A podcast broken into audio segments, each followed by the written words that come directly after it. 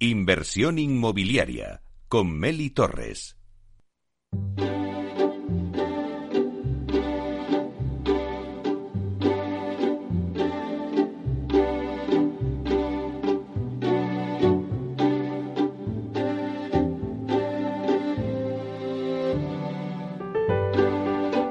Inversión inmobiliaria. Comienza el debate.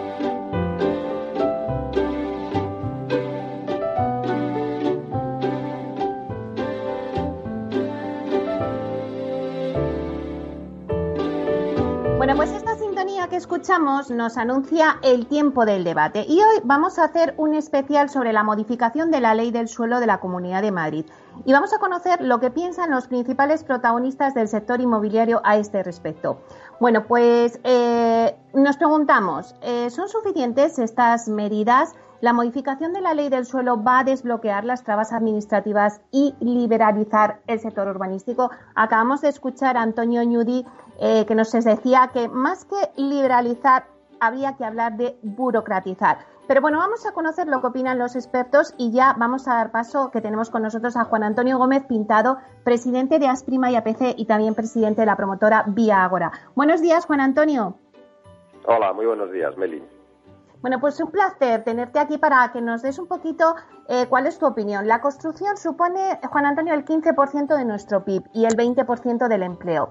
La modificación de la ley del suelo eh, elimina esa burocracia, hace que se reduzcan los tiempos, facilita las licencias. ¿Será la clave para la reactivación de la economía en la Comunidad de Madrid? Bueno, yo creo que la modificación de, la ley del suelo y en concreto lo que se refiere a, otorgar las licencias de primera ocupación supone un gran paso para nosotros porque eh, eh, era, una, eh, era un retraso que suponía que tardásemos en entregar, depende de las zonas geográficas o los municipios, pero hasta seis meses en muchos casos las promociones, estando en máximos, en máxima eh, cantidad de inversión y en máxima disposición de préstamo hipotecario. Esto significa que vamos a tener unos ahorros importantísimos y, sobre todo, que vamos a poder cumplir eh, en plazo las entregas que tenemos comprometidas con nuestros clientes. O sea que, en ese sentido, la, modificación que, ha tenido la ley del suelo para nosotros bienvenida sea porque llevábamos reclamándola muchísimo tiempo. Como dices, bueno, Asprima había detectado casi 7.000 viviendas perjudicadas por la actual ley y como bien decías, pues lo veníais eh, eh, reclamando, ¿no? Y habéis denunciado pues toda esta situación. ¿Pensáis que esto hará que se amplíe la oferta de vivienda en la comunidad y con precios más competitivos? Pues reduce, reduce muchísimo el coste porque los estudios que teníamos realizado eh, veíamos que de media eh, en los retrasos en las licencias de primera ocupación venía a suponer por vivienda un incremento de 25.000 euros, aparte de, la pérdida que tenía de ingreso las administraciones, porque al traspasar de un ejercicio a otro esta entrega, en muchas ocasiones teníamos computados más de 17 millones de euros de pérdida que ya no se volverían a recuperar eh, por parte de las administraciones en el ingreso del impuesto de bienes inmuebles. Con lo cual, eh, esto lo que va a producir es que, por lo menos en esta situación, cuando se ponga en marcha, que todavía no lo está, hasta el día, en concreto hasta el día 4 de noviembre, eh, no, no lo va a estar, eh, lo que va a ocurrir es que vamos a tener la capacidad de bajada de precio con este impacto que teníamos tan directo en el precio final. Y esta modificación, Juan Antonio, ¿creéis desde Asprima que es suficiente o se debería de tener también en cuenta otras medidas? Bueno, yo creo que eh, en estos momentos, Meli, y siempre lo, comento incluso dentro de mi empresa, que a veces lo excelente es enemigo de lo bueno. Para nosotros, eh, esta reclamación que veníamos teniendo eh, hoy es más que suficiente. ¿Se pueden hacer más cosas? Todo es mejorable en la vida, pero yo creo, y en ese sentido, dar nuestro agradecimiento a, la presidenta de la Comunidad de Madrid por llevar esta aprobación en estos momentos eh, tan delicados con la pandemia como, eje principal, yo creo, de, la política. Llevar esta ley a la aprobación y con esta modificación para nosotros como sector y yo creo que para la sociedad en general eh, supone un gran avance. Bueno, me quedo con eso de que has dicho de lo excelente es enemigo de lo bueno. La verdad es que es verdad que en estos momentos eh, cualquier mejora es buena, aunque a veces pues lo que tú dices, todo es mejorable y seguro que habría muchas medidas que se podrían poner en marcha. Pero por lo menos, eh, bueno, damos toda la, la administración, los trámites, que antes nos decía Antonio, no sé si te estás de acuerdo con él, que más que liberalizar es burocratizar, nos comentaba él. Sí, absolutamente. Lo que tenemos que quitar es carga burocrática de en medio que no aporta valor y que lo único que hace es destruye valor por, por eh, prolongar tanto los plazos en la puesta en marcha de, del suelo, que es nuestra materia prima, que siempre comentamos, y sobre todo cuando ya se está edificando en los retrasos de licencias, que es un tema que reiteradamente venimos reclamando que se puede hacer de otra manera, se puede hacer mucho mejor eh, y obtener esa liberalización, que yo no considero que sea liberalización, sino quitar burocracia del medio para ser todos, yo creo que mucho más productivos en todos nuestros ámbitos, ¿no? Bueno, pues muchísimas gracias, Juan Antonio Gómez Pintado, presidente de Asprima y APC y también de la promotora Viagora, por contarnos un poco mm, lo que vosotros opináis de la modificación de la ley del suelo. Muchísimas gracias. Gracias, Meli. Un abrazo. Hasta pronto.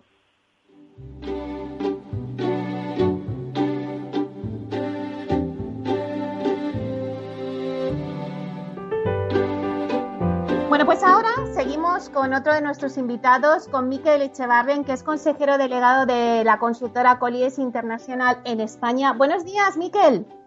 Buenos días. Bueno, pues Miguel, mira, hace unos eh, meses, eh, en un especial que tuvimos a la vuelta de las vacaciones sobre lo que iba a pasar en el sector residencial con la incertidumbre del coronavirus, nos comentabas que la actividad de la construcción de vivienda nueva caerá entre un 35 y 40% en 2001. ¿Crees que la modificación de esta ley del suelo va a desbloquear las trabas administrativas y por fin liberalizar el sector urbanístico?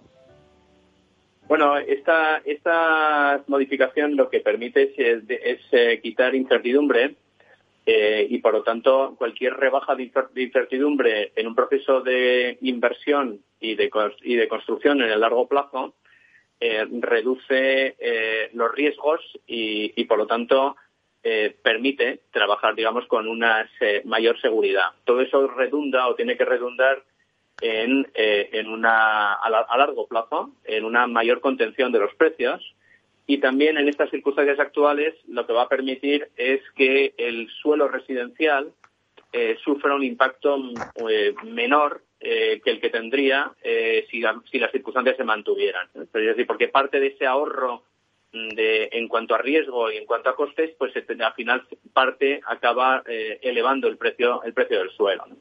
Eh, en cuanto a la liberalización urbanística, digamos que esto es un pequeño paso para el hombre, eh, pero grande para la humanidad inmobiliaria, pero todavía faltan muchos pasos adicionales. para el desbloquear el urbanismo o para poner en el suelo el suelo finalista más rápidamente hace falta una ley de seguridad jurídica en la que ya se ha estado trabajando en el pasado por diversos gobiernos y me consta que ahora pues está, se está empujando, eh, que facilite o que, o, que permita eh, dar mayor seguridad en el desarrollo de grandes eh, ámbitos y que no estén sujetos a que después un tribunal lo tumbre en su, en su totalidad por, por errores puntuales o por Er, errores que afecten a un porcentaje, digamos, pequeño del, propio ámbito, y, que, y que evite el chantaje que algunos abogados eh, muy avispados han estado eh, eh, ejerciendo contra estos ámbitos. Y hemos visto en varias ocasiones grandes desarrollos de Madrid que los han tumbado pues porque faltaba el análisis o el informe de de impacto de género ¿eh? en una en un ámbito urbanístico que, probablemente pues se refería pues que las farolas no fuesen obscenas ¿eh? o algo así no todavía hay muchas cosas que hacer Con lo cual, al final, eh, esta modificación no, no es suficiente. Estamos viendo, sí que es un primer paso y se agradece, pero habría que aplicar más medidas. Y al final nos preguntamos, ¿no sería, haber, ¿no sería mejor haber hecho una ley del suelo completamente nueva? Ahí estoy de acuerdo con Juan Antonio. Eh, no, yo creo que es mejor ser poco ambicioso y ir dando pequeños pasitos. Eh. Esto ya, como decía antes, parece que es un pequeño paso eh, para el hombre, pero es como poner el pie en la luna y, con eso yo creo que ya el sector se da por bastante satisfecho si se aplica, porque esta es la ley y ahora hay que ver cómo se aplica, ¿no? Y hay algunos signos preocupantes, pues, de algunas eh, responsables de esa de esa cadena eh, de, de burocrática que se desencadena en el final de la obra, en el que parece que todavía siguen poniendo palos en la rueda, ¿no? O sea, tiene que quedar muy claro que esto, esta ley se aplica y se aplica eh, sin necesidad de volver a pedir permisos a la administración posteriores o que en el registro te pidan algún papel adicional del ayuntamiento. O sea, esto se hace para mm, desbloquear, eh, eliminar pasos eh, inútiles dentro del proceso, como se han aplicado perfectamente pues en otras zonas como en Aragón, en Zaragoza, etcétera. Y, y, ahora hay que ver cómo se aplica ayuntamiento por ayuntamiento y que nadie se, se vuelva, digamos, a la casilla de salida. ¿no? Claro, porque esta, estas, eh, bueno, se sustituye estas licencias, pero se pueden pedir eh, también cuando se empieza a iniciar el proyecto o tiene que ser cuando ya está terminado. No, esto, digamos, esto lo que permite es que, que una vez que ya eh, el promotor ha sufrido y, la administración se ha dado por satisfecha al, al, dar una licencia de que el proyecto era se adecuaba a la normativa y se ha hecho y hay un eh, empresario eh, solvente que, que, certifica que se ha adecuado a ese proyecto y además durante todo el proceso de construcción hay eh, infinitos momentos para verificar puntualmente que se está cumpliendo con ese proyecto que cuando se llega al final que aquello se bendice y se entregan las viviendas ¿no? entonces hay luego otras muchas derivadas entonces claro, si en ese momento alguien dice no vale la declaración responsable me vale, pero quiero que el ayuntamiento me la certifique, pues volvemos a la situación de antes, no, no sirve de nada la ley. O, eh, o que le vale a todo el mundo, pero no le vale al suministrador de energía o al suministrador de gas, pues ya estamos en las mismas. Por eso digo que de la ley, eh, con esta ley nos damos por, por, satisfechos y ahora hay que ver, eh, como, como se suele decir en España, el, el, reglamento, es decir, cómo se aplica la ley y que, eh, y que nadie tenga la tentación de, de, anclarse en el pasado. Esto es una revolución eh, silenciosa, eh, muy, muy importante para, para el sector y hay que ver cómo se aplica. Antes comentaba Juan Antonio que le has estado oyendo, Miquel, que, que al final, bueno, pues todo esto se reduce en todos los plazos alargados, ¿no? De todas las trabas burocráticas que había que hacer. Pero si se reducen los plazos, que al final eso repercutía en el precio final de la vivienda, pues lo que vamos a conseguir es que los precios eh, al final se puedan, bueno, no sé si reducir es la palabra, pero, pero contener. Sí, eh, eh, le voy a intentar explicar de una forma sencilla. Eh, eh, en el negocio de la promoción, eh, normalmente los inversores exigen al, al, capital que invierten una rentabilidad anual del 15%, en torno al 15%. Y alguien dirá, eso es muchísimo. No, no es muchísimo si tienes en consideración los riesgos que estás jugándote, que van desde que se mate desgraciadamente un obrero o que te interrumpan las obras o que, o que el mercado en tres años se hunda. Hay muchísimos, muchísimos riesgos. Eh, y esos riesgos también están, eh, eh, digamos, en, lo que es la determinación de cuánto tiempo voy a tardar en entregar las viviendas, adicionalmente de si las voy a vender o no. En la medida en que empezamos a quitar factores de riesgo, es decir, pues mira, el ayuntamiento no se va a dormir cuando tengas las terminadas y te, vas a estar ahí eh, sollozando de que no las puedes entregar. Es un riesgo menor. El sector puede ir exigiendo menos rentabilidad a lo que hace porque tiene más seguridad. Esto es una, una pieza del eslabón. Este, este, negocio va a tener siempre riesgos. En la medida en que empieza a tener menos riesgos, habrá promotores que empiecen a exigirle menos rentabilidad y por lo tanto puedan entregar las viviendas más baratas. ¿eh? Es un largo proceso pero está, digamos, bien enfocado, está en el buen camino. Vale, pues lo dejamos ahí. Muchísimas gracias, Miquel Echevarren, consejero delegado de la consultora Colies Internacional en España. Gracias por tu opinión, Miquel. A ti, Meli. Un abrazo. Hasta pronto.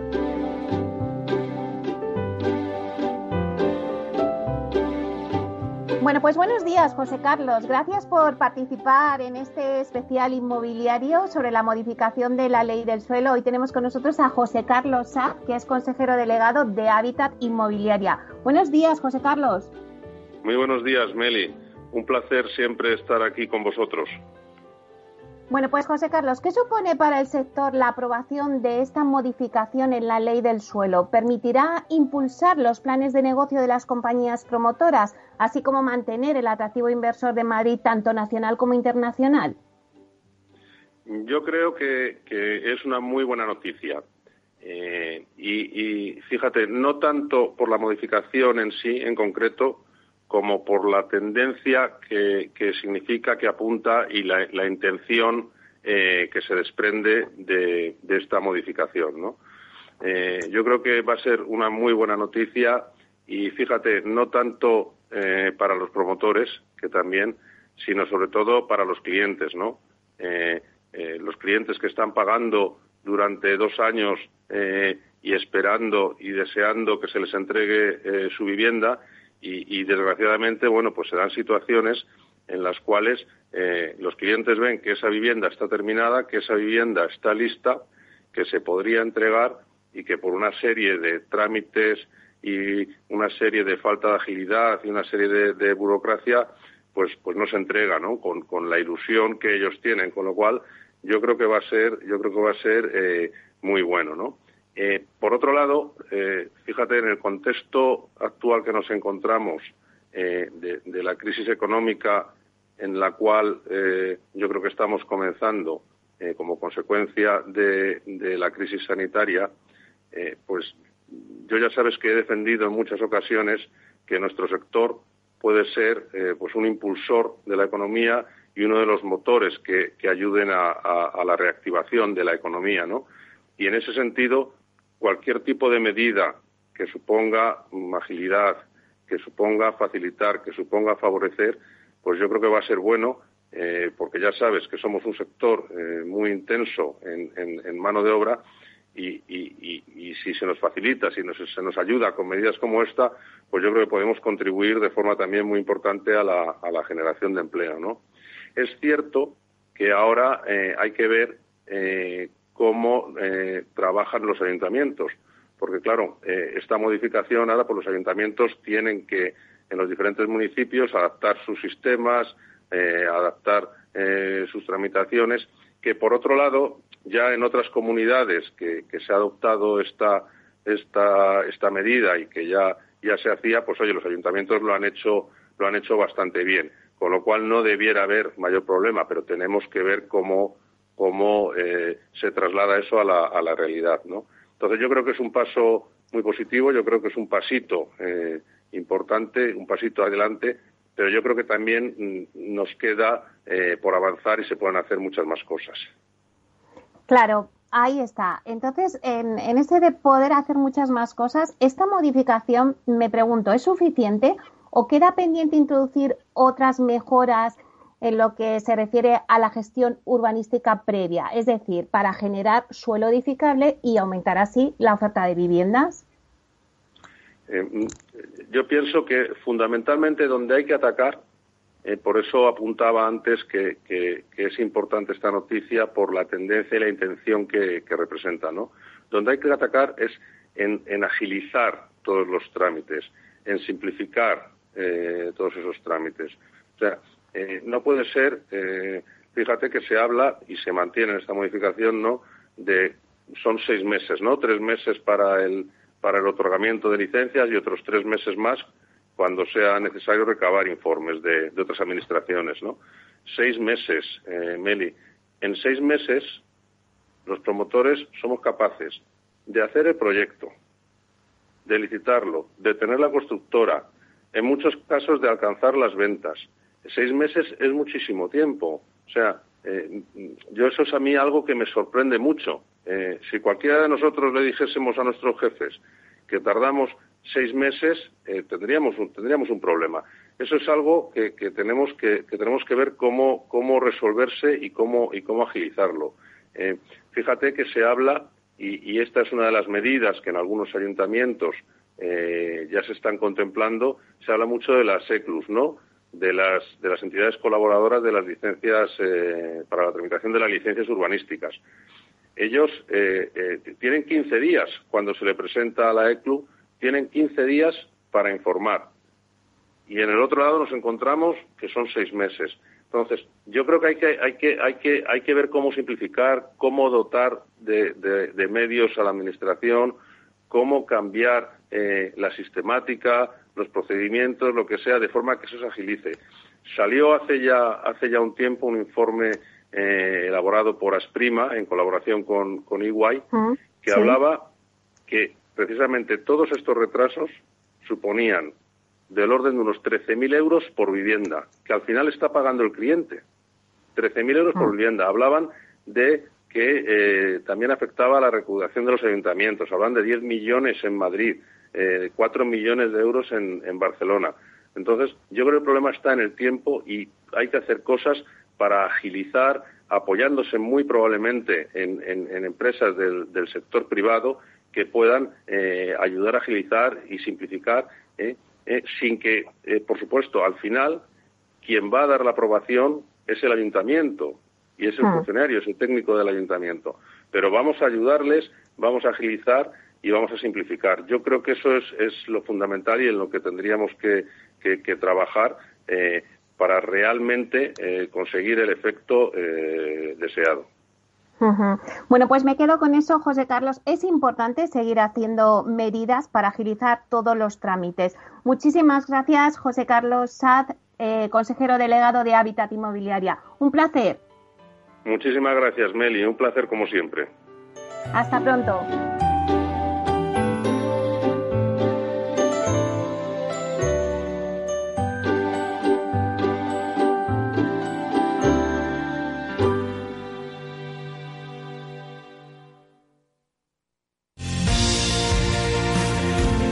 Escucha cada día de lunes a viernes a las tres y media de la tarde en Capital Radio Negocios de Carne y Hueso 360, el programa para empresarios y emprendedores hecho por empresarios y emprendedores, con Mariló Sánchez Fuentes.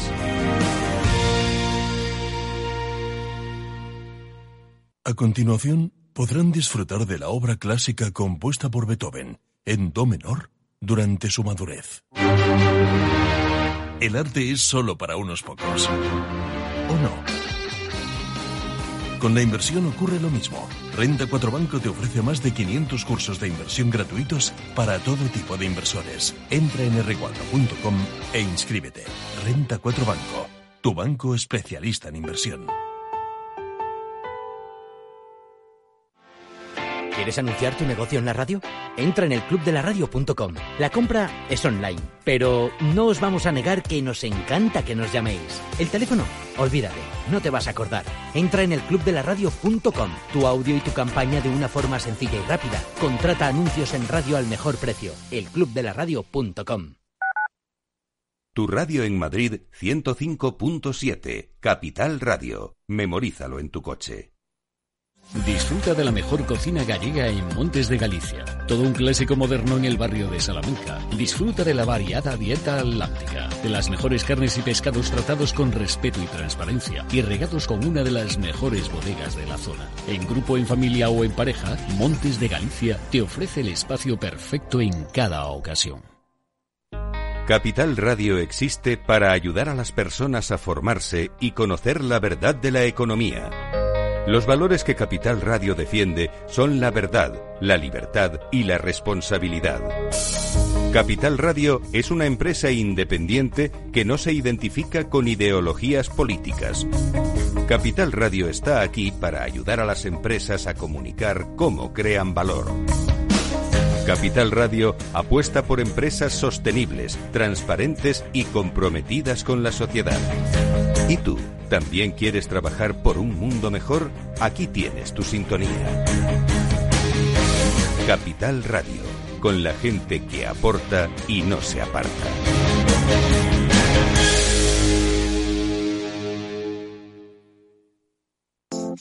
Horno San Onofre. Somos pasteleros y eso nos gusta. Utilizamos materias primas que nos hacen disfrutar y elaboramos todos nuestros productos de forma artesanal, sin sucedáneos, ni margarinas, ni grasas trans. Sabemos que las cosas buenas son importantes. Con el hashtag buscamos gente dulce. Horno San Onofre, calle San Onofre 3, teléfono 91 532 9060 y calle Hernani 7, teléfono 91 554 3396. También nos encontrarás en el mercado de San Miguel, 3 www www.pasteleriasanonofre.com. Capital Radio. Siente la economía.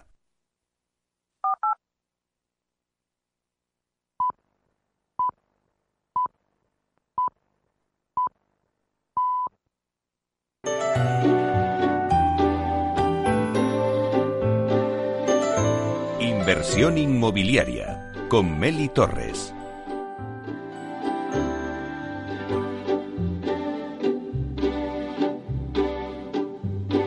Bueno, pues eh, en este especial que hemos hecho más que debate, estamos conociendo lo que piensan los principales protagonistas del sector inmobiliario sobre la modificación de la ley del suelo en la Comunidad de Madrid.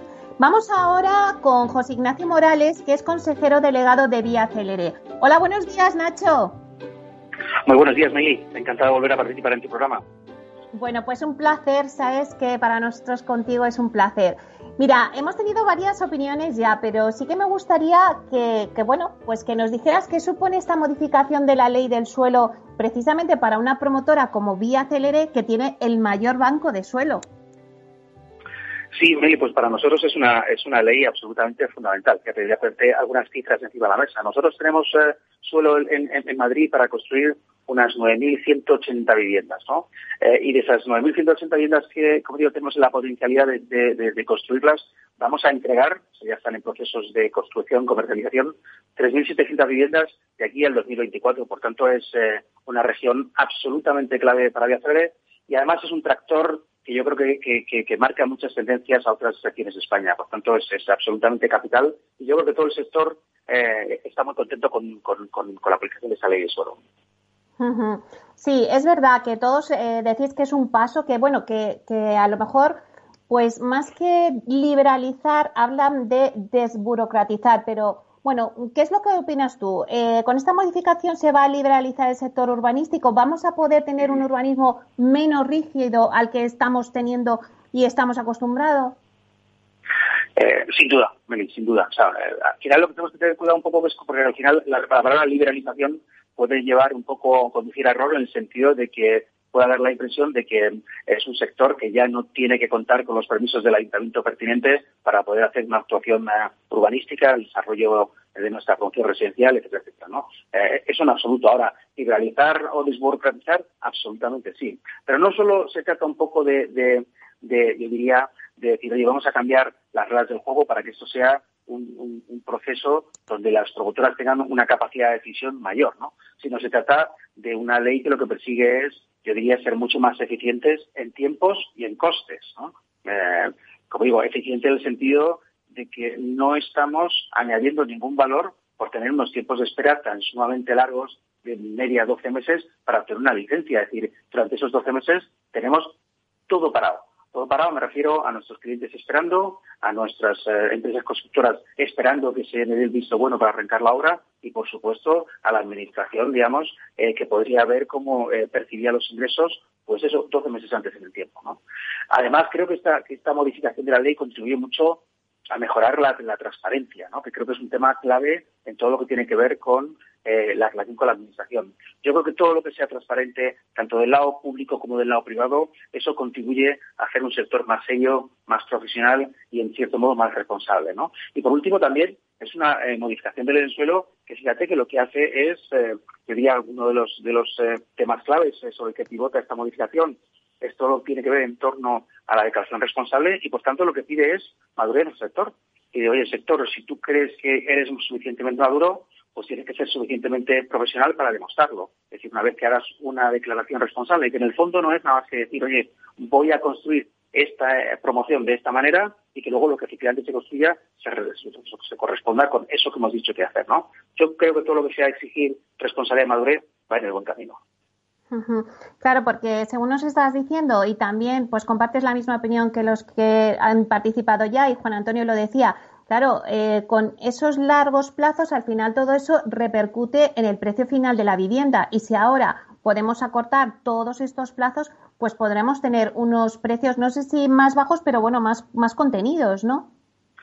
y, precios más bajos, eh, Meli. Sabéis, eh, citaba antes eh, José Carlos el estudio de, de, de Estima con Iguay, ¿no? Donde decía, este son 13.000 euros. Esos 13.000 mm. euros nosotros no tenemos por qué cobrárselos al cliente si no son un coste para nosotros, ¿no? Yo creo que esa es una medida que es buena para el cliente que podrá comprar su vivienda algo más barata, buena para el sector porque nos permite dinamizar muchísimo nuestras propias operaciones internas y, por supuesto, aquí no hay que olvidar que esta es una medida que es buenísima para la propia administración porque percibe unos ingresos, como digo, de forma anticipada en el tiempo. Yo, sinceramente, no, veo ningún motivo ni ninguna eh, peca que se le pueda poner a esta modificación eh, de la ley del suelo, sinceramente. Eh, bueno, muchos comentaban que es un paso, pero que habría que tomar otras medidas. Algunos apuntaban sobre todo pues que nos queda que avanzar sobre todo hacia una ley de seguridad jurídica, que además yo te he oído hablar muchos de, sobre eso a ti. Sí, absolutamente. O sea, la seguridad jurídica tiene que ir mm, básicamente por el lado de fijar unos principios, eh, digamos, por todos conocidos y que esos principios permanezcan invariables en el tiempo. Pues, algo tan básico como la propiedad privada, algo tan básico como que el, concepto de la ocupación es un concepto en sí mismo que, que, que si nos paramos un segundo a, pensar en ello, es, un absurdo. Es decir, oye, si yo eh, digamos, eh, sorprenda a una persona dentro de mi vehículo, eso es un robo de vehículo y nadie se cuestiona que sea una ocupación del vehículo. Pues de la misma forma, ese mismo principio lógico debería aplicarse a la vivienda, ¿no? Pero, pero, pero efectivamente todo lo que sea, yo diría, es reforzar la ciudad jurídica, eh, reforzar un poco la transparencia y reforzar un poco la profesionalidad en todo nuestro sector, yo creo que van a ser medidas eh, muy, muy bienvenidas.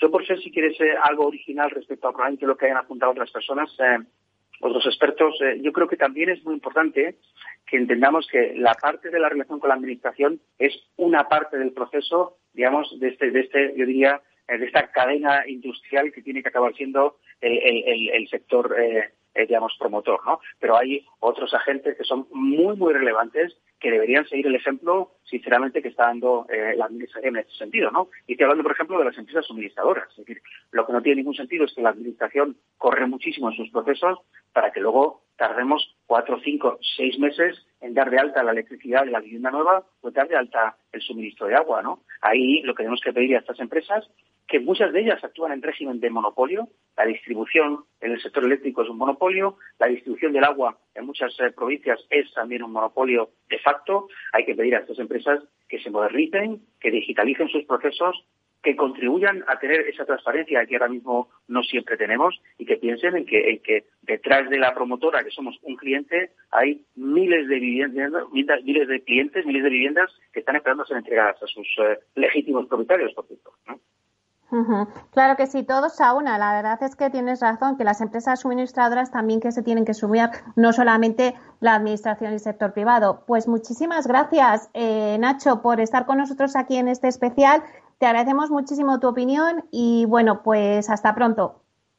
Muchísimas gracias a ti, Meli. Un placer. Un saludo. Hasta, pronto.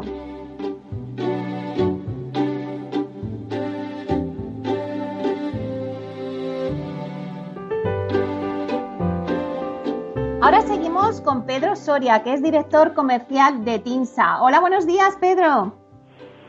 Hola, Meli, muy buenos días. Bueno, pues un placer hablar contigo para que nos cuentes un poco tu visión también desde el parte de las valoraciones, desde vuestra empresa. La nueva modificación de la ley aprueba que las licencias de primera ocupación se pueden obtener por declaración responsable. Eh, pero bueno, yo te pregunto a ti, ¿esto implica sustituir las licencias urbanísticas necesarias hasta ahora para la declaración de obra nueva terminada por un documento, que es lo que es la declaración responsable, en el que la empresa se compromete a cumplir con la legislación vigente. Pero te pregunto, Pedro, eh, ¿se puede cometer irregularidades a través de esta fórmula? ¿Afectan algo a vuestra actividad de valoración?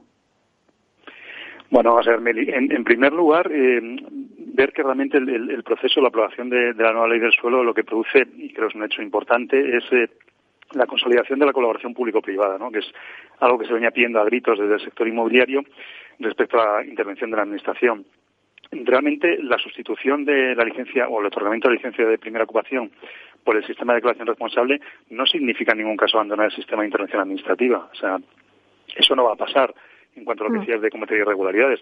En todo caso, eh, se podría hacer eh, la comprobación a posteriori, ¿no? Lo que sí que es eh, importante que el objetivo eh, de agilización se produce, ¿no? O sea, al final se elimina burocracia, ¿no?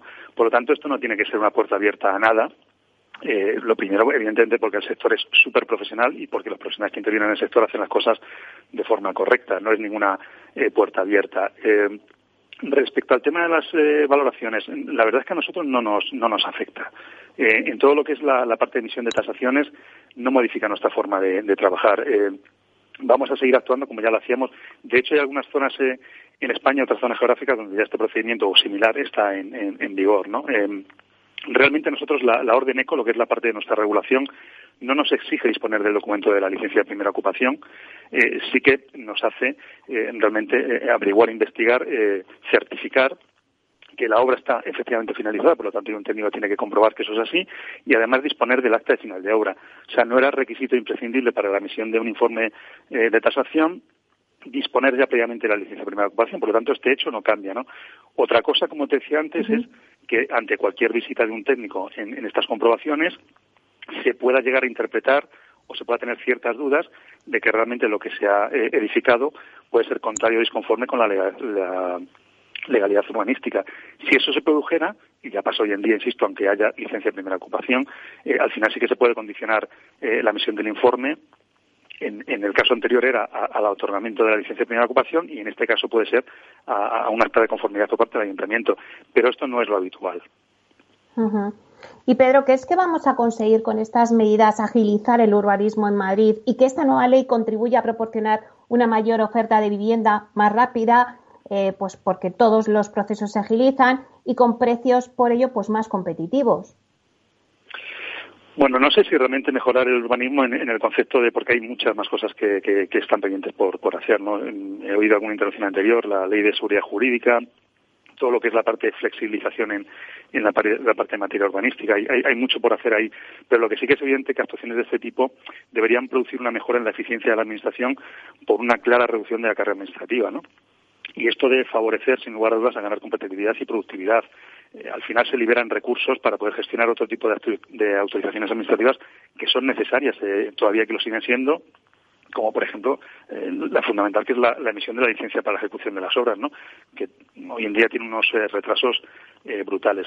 Sí que es cierto que con esta medida lo que se soluciona es la parte del final del proceso, esa cola del proceso que era absolutamente inasumible que cuando tienes la promoción completamente terminada, cuando dispones de las viviendas y las puedes entregar, pues nadie entiende que se pueda alargar un proceso cinco o seis meses para poder obtener al final un permiso administrativo simplemente eh, confirma de alguna forma que todo es, eh, es correcto, ¿no?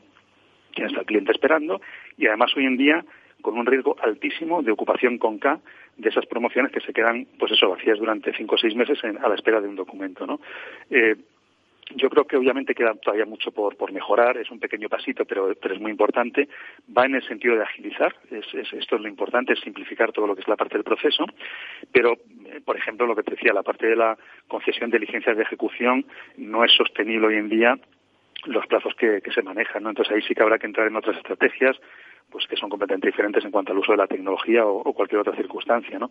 Pero evidentemente eh, todo lo que sea eliminar eh, o, reducir plazos elimina riesgo y, de alguna forma sí que puede ayudar, como bien decías, a que al final haya mayor oferta, en primer lugar, y que los precios puedan ser más competitivos, ¿no? Hay otra incógnita, ¿no? Que ha salido también, eh, bueno, pues por todas las opiniones que me estáis dando, es cómo se va a aplicar, ¿no? Esta modificación de la ley del suelo. Todavía eso también es una incógnita. Bueno, está pendiente del, desarrollo del reglamento, ¿no? Al fin y al cabo, lo primero, hasta el 4 de noviembre en nada. Sí que es cierto que al final los eh, ayuntamientos tendrán que hacer sus modelos, pero también es cierto que la propia ley te dice que mientras no haya modelos, pues evidentemente se puede eh, eh, adjuntar tu propia solicitud con la declaración responsable, eso sí, adjuntando toda la documentación que se solicita y obtener el sello del ayuntamiento, ¿no? Pero sí que es cierto que al final los, los propios ayuntamientos tendrán que entrar en, el, en la realización de sus propios eh, modelos y, y seguir haciendo poco a poco. Es fundamental, el, como te decía, el desarrollo del reglamento. En, en cualquier caso, bueno, pues insisto que eh, se tarde más o menos es un gran paso. O sea, al final la línea sí que está marcada y, bueno, y además fíjate, por ejemplo, en, un tema como el que se avecina ahora mismo en el escenario en el, sector inmobiliario con el tema, por ejemplo, del Bill to Rent, ¿no? O sea, imagínate una promoción terminada que puedan pasar cinco o seis meses desde su finalización, que era el proceso que teníamos anteriormente, para que realmente eh, eh, pueda entrar en carga esa promoción y puedas empezar a generar la oferta realmente que se pueda entrar a vivir y además puedas empezar a, cobrar los alquileres.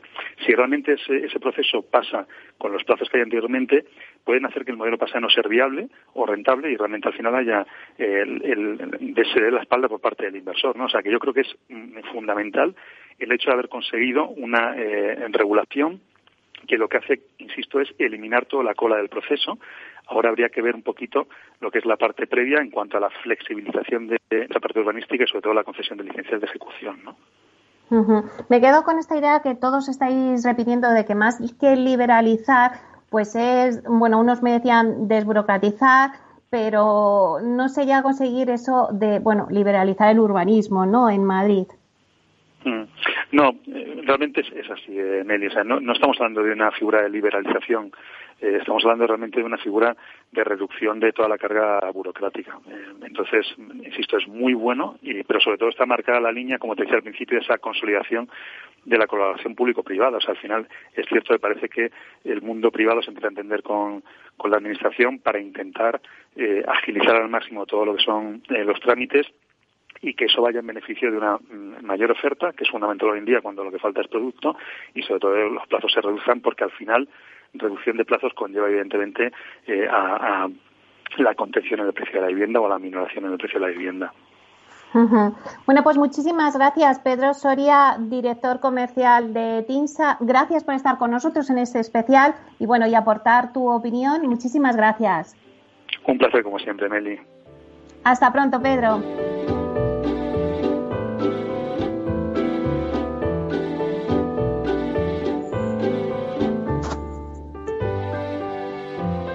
Bueno, y ahora vamos a pasar con Ignacio Llona, que es director territorial de la zona centro de Neynor Homes. Y con la declaración ya de Ignacio cerramos. Así que vamos a darle paso. Buenos días, Ignacio. Muy buenos días, Nelly, ¿cómo estás? Bueno, pues un placer tenerte aquí con nosotros. Bueno, hemos escuchado eh, varias opiniones por distintos expertos del sector. Eh, queríamos eh, escuchar un poco, pues, bajo tu, bajo vuestra opinión también desde Neynor Home, con esta modificación en la ley del suelo, pues, eh, es verdad que lo han comentado, ¿no? Que se aproxima esa relación entre administración y administrados. Sí, yo, vamos, yo creo que es la mejor forma de definirlo. Yo el otro día en, en otro foro hablaba de que esto es llevar la relación entre administración y administrados a la mayoría de edad. Pero además llevarla en este terreno, en este ámbito, que es el, ámbito, digamos, del, negocio inmobiliario, el ámbito del urbanismo, pero además una, una relación de mayoría de edad que ya existe en otros ámbitos de la Administración. ¿eh?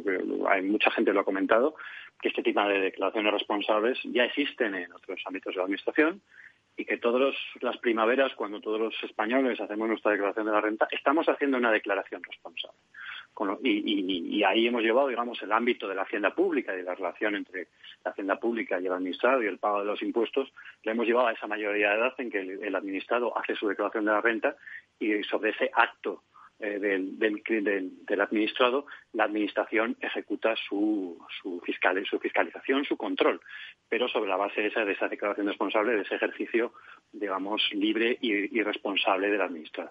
Digamos, esto simplemente es normalizar llevar esta normalización de otros ámbitos al entorno, al entorno urbanístico.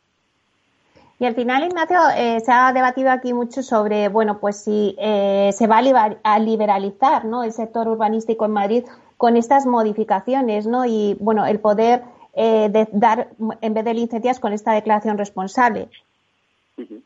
A ver, yo muchas veces utilizamos términos que, que ya que, que igual no ajustan a la realidad. Yo más que una liberalización hablaría de la constatación o de la evidencia de que hay un problema, y es que, un problema que, todos los que estamos en este sector conocemos, y es que las tramitaciones eh, a nivel de administración no, no, es de manera homogénea, porque hay mucha, hay muchos, eh, muchas casuísticas, pero con carácter general, bueno, pues sufren una dilación muy potente, ¿eh? muy, muy potente.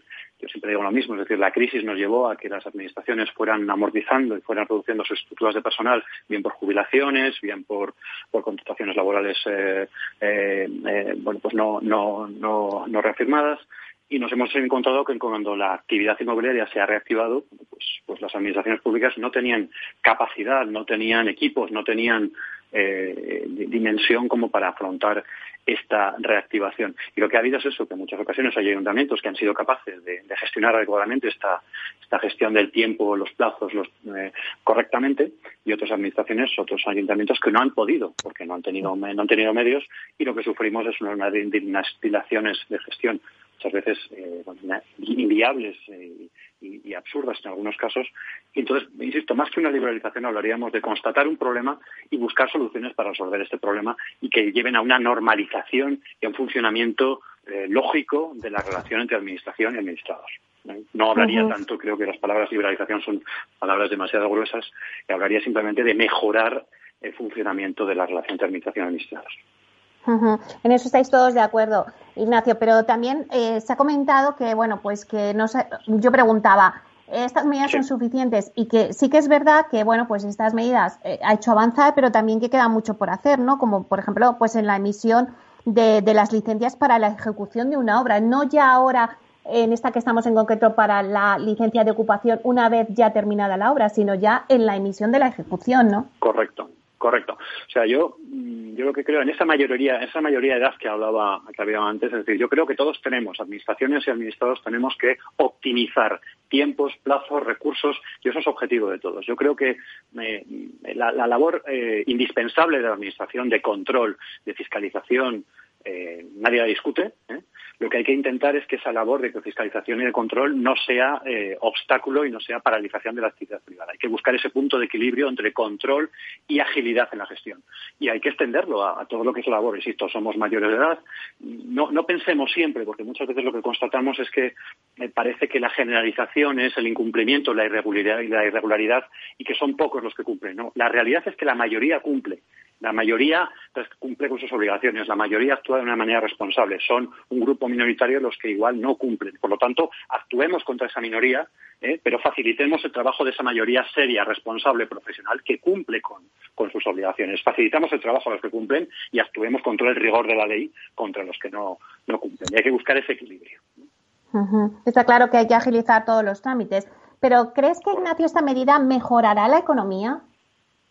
A ver, mm, yo siempre digo lo mismo, y además es que lo hemos constatado en, diferentes momentos del, de la, de la realidad económica de un país. Es decir, en el momento en que se aplica, pero además no solamente en el ámbito público, sino en el ámbito privado, en el ámbito del domicilio, en el ámbito de tu familia, en el momento en que tú agilizas plazos, en tú agilizas tiempos, en el momento en que hay seguridad jurídica y sabes cuánto va a pasar, cuánto tiempo va a pasar en esta gestión, cuánto tiempo va a tardar la siguiente gestión.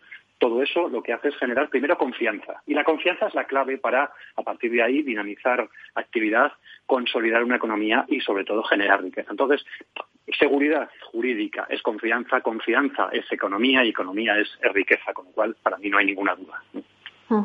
Lo has mencionado ahora, eh, seguridad jurídica. Muchos me han comentado que, bueno que esta medida está bien, pero que quizá también eh, hay que avanzar en muchas otras cosas más. Sobre todo también hace falta una ley de seguridad jurídica que es muy importante en este sector.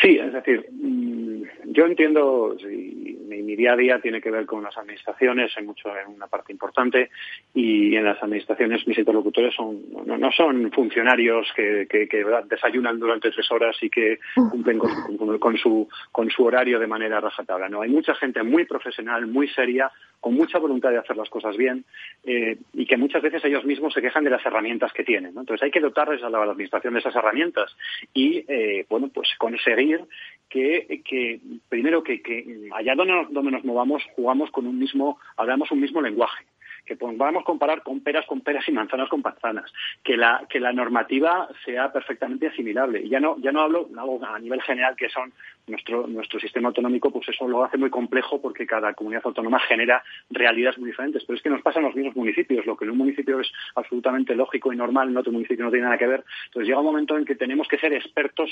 Eh, hablo que la si me ciño la Comunidad de Madrid y, hablo de los 20 municipios más relevantes de la Comunidad de Madrid, es que te, si analizáramos con un poco de, profundidad la normativa de los diferentes monumentos en, municipios en diferentes detalles, vemos cómo eh, la diversidad es monumental y nos volvemos locos. Un poco de concentración, un poco de consolidación, un poco de unificación de, normativas nos aportaría eso seguridad jurídica, eh, una forma más ágil y más sencilla de trabajar, incluso las propias administraciones, y todo sería más fácil. ¿no? Pero, por eso creo que queda, como tú bien dices, mucho trabajo.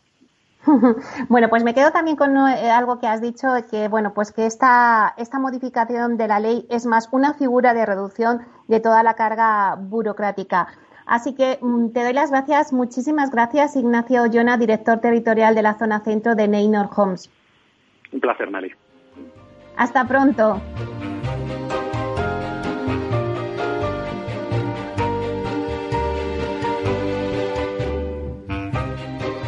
Bueno, pues hasta aquí nuestro especial que hemos tenido sobre la modificación de la ley del suelo de la Comunidad de Madrid. Son muchos los que nos han dado su opinión. Hemos conseguido, pues bueno, al final llegar a la conclusión de que hay que agilizar todos los trámites. Es fundamental. De que esta ley, pues se ha dado un paso, pero que hay que seguir avanzando muchísimo. Hay que seguir avanzando en una ley de seguridad jurídica en el sector, que es muy importante también no solamente avanzar cuando ya se ha terminado la obra y sustituir las licencias por, eh, por el derecho, ¿no? De, como estábamos hablando ahora, sino cuando las licencias están en ejecución. También hay que hablar ahí de toda esa, eh, esa repercusión. Bueno, se hablaba de más que de liberalizar, pues de desburocratizar, ¿no? Es algo que también nos han repetido eh, todos nuestros ponentes que han entrado en el debate. Bueno, pues la verdad es que yo creo que, hasta aquí ha durado. Eh, creo que hayan sacado buenas conclusiones de este debate, todos los que nos estáis escuchando. Y bueno, pues solo deciros que, que seguiremos el próximo jueves aquí. Que los que nos están escuchando al otro lado de las ondas, pues gracias por estar ahí y compartir este espacio con nosotros. Gracias también de parte del equipo que hace posible este espacio, de Félix Franco y de Miki Garay en la realización técnica y de quien les habla, Meli Torres. Les esperamos la próxima semana aquí en Inversión Inmobiliaria. Hasta entonces, que sean felices.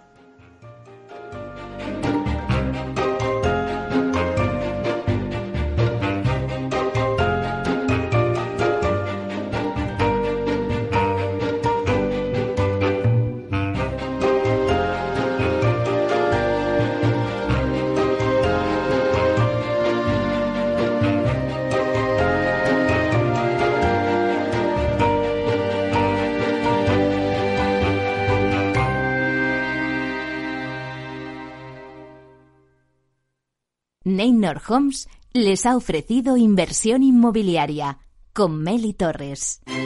Neynor Homes presenta Inversión Inmobiliaria cada jueves de 10.30 a 13 horas en Capital Radio, un espacio donde se darán las claves para realizar la mejor inversión en inmuebles y sacar la mayor rentabilidad a sus propiedades. No se pierda su cita inmobiliaria de la semana en Capital Radio.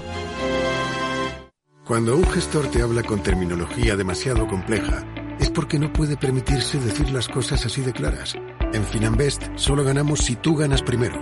O lo que es lo mismo, en Finanbest, si no sumamos, no restamos. Conoce todas las ventajas del Result Investment. Tienes mucho que ganar. Finanbest, tú ganas. Escuchas Capital Radio, Madrid 105.7, la radio de los líderes.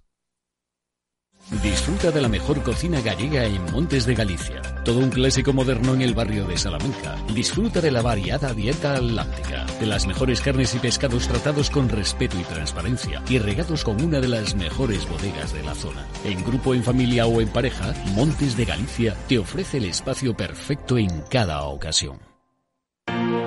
Si eres emprendedor, empresario o autónomo, en negocios de carne y hueso encontrarás todas las claves para hacer crecer tu negocio. Cada miércoles de 1 a 2 de la tarde en Capital Radio, con Mariló Sánchez Fuentes. En el restaurante Gaztelubides somos rigurosos con la selección del producto para crear recetas imaginativas que acompañamos de una bodega generosa y brillante y de nuestra magnífica terraza durante todo el año. Restaurante Gaztelubide, carretera de La Coruña, kilómetro 12200, La Florida. Teléfono 91 372 8544. Una recomendación del programa gastronómico Mesa y Descanso. Los robots escuchamos Capital Radio. Es la radio más innovadora. Oímos a Saragot con Luis Vicente Muñoz. Ahí le has dado. Esto es Capital Radio. Di que nos escuchas. ¿Qué le diría Cervantes al presidente del gobierno o Voltaire a la oposición? Descúbrelo junto a toda la actualidad cultural en el Marca Páginas, en Capital Radio, los viernes a partir de las 8 de la tarde. El Marca Páginas, con David Felipe Arranz, porque la cultura también puede ser divertida.